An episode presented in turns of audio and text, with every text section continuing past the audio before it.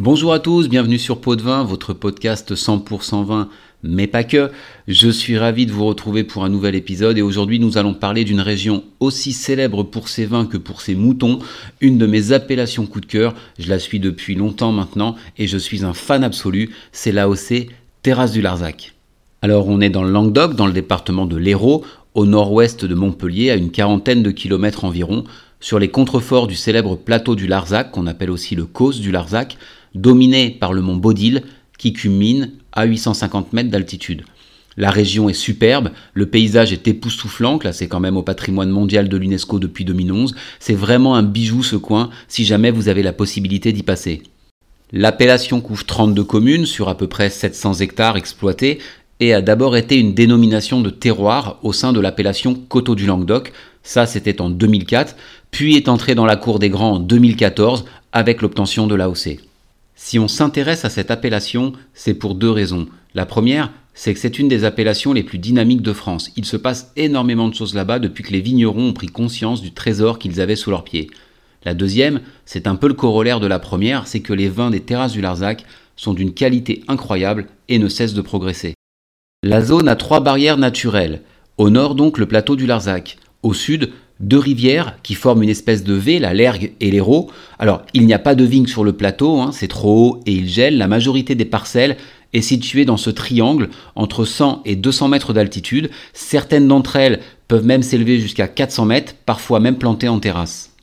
Sur le territoire de l'appellation, on trouve une très grande diversité géologique et il y a une mosaïque de sols.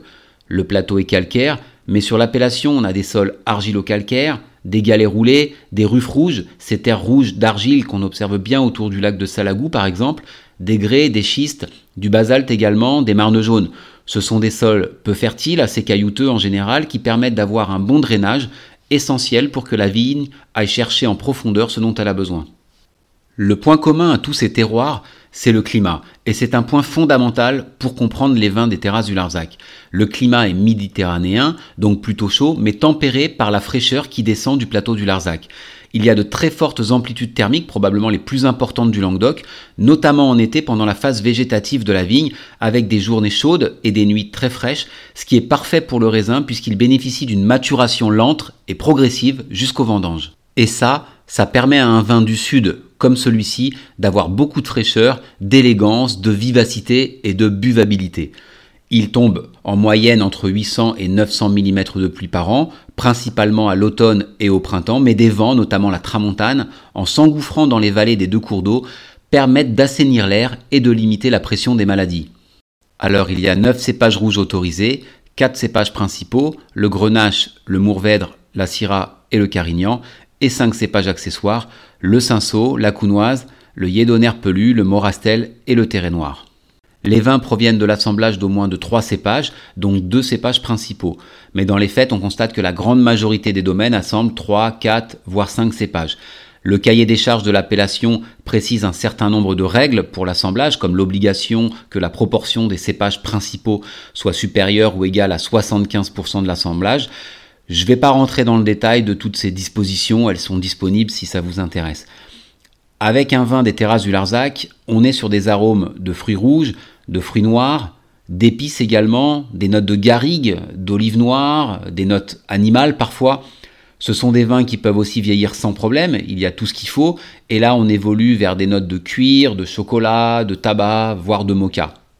Ce sont des vins bien équilibrés, avec une belle finesse, une belle structure tannique. On sent de la chaleur, mais surtout une belle fraîcheur, de la vivacité dont on a déjà parlé grâce au plateau. Ils se dégustent avec des viandes grillées, des viandes en sauce, du gibier, un civet par exemple, un carré d'agneau, pourquoi pas aussi des fromages de la région. Sachez qu'on fait aussi des blancs et des rosés, mais qui n'entrent pas dans le cadre de l'appellation, même si une extension est envisagée pour les blancs à l'heure où j'enregistre ce podcast. Des blancs qui peuvent sortir en IGP du Mont Baudil, en IGP Saint-Guilhem-le-Désert, IGP de l'Hérault ou en AOC Languedoc, euh, par exemple, selon bah, où ils sont produits. Euh, et on retrouve tout un tas de cépages tels que la roussanne, le roll, le picpoul, le vionnier, le grenache blanc, euh, le chenin aussi, bref, il y en a pas mal. Sur l'AOC, il y a une centaine de vignerons. La qualité des vins est très homogène, d'autant que 80% d'entre eux travaillent en bio, ce qui est vraiment beaucoup et qui montre à quel point cette appellation est soucieuse de proposer des vins qualitatifs, respectueux de ce fabuleux environnement. Personnellement, j'ai découvert l'appellation grâce au domaine de Montcalmès, que j'aime beaucoup, mais il y a énormément de très beaux domaines dont la réputation n'est plus à faire. je peux vous en citer quelques-uns. Le Mas au Buis, le Mas Julien, le domaine du Pas de l'Escalette, les Vignes oubliées, le Mas Cal des Mouras, le Mas des Chimères, le Mas de la Serrane, le Château de Jonquière et beaucoup d'autres évidemment. Je ne peux pas ne pas citer deux domaines qui ont fait le choix d'être en dehors de l'appellation et qui sont des références dans la région, fondé par deux vignerons exceptionnels qui nous ont malheureusement quittés. C'est tout d'abord le Mas Gassac des Guibert, produit euh, majoritairement à partir de Cabernet Sauvignon pour le rouge et qui sort en IGP Saint-Guilhem-le-Désert, cité d'Agnan, et la Grange des Pères de Laurent Vaillé, produit à partir de Syrah, Mourvèdre et Cabernet Sauvignon et qui sort en IGP de l'Hérault.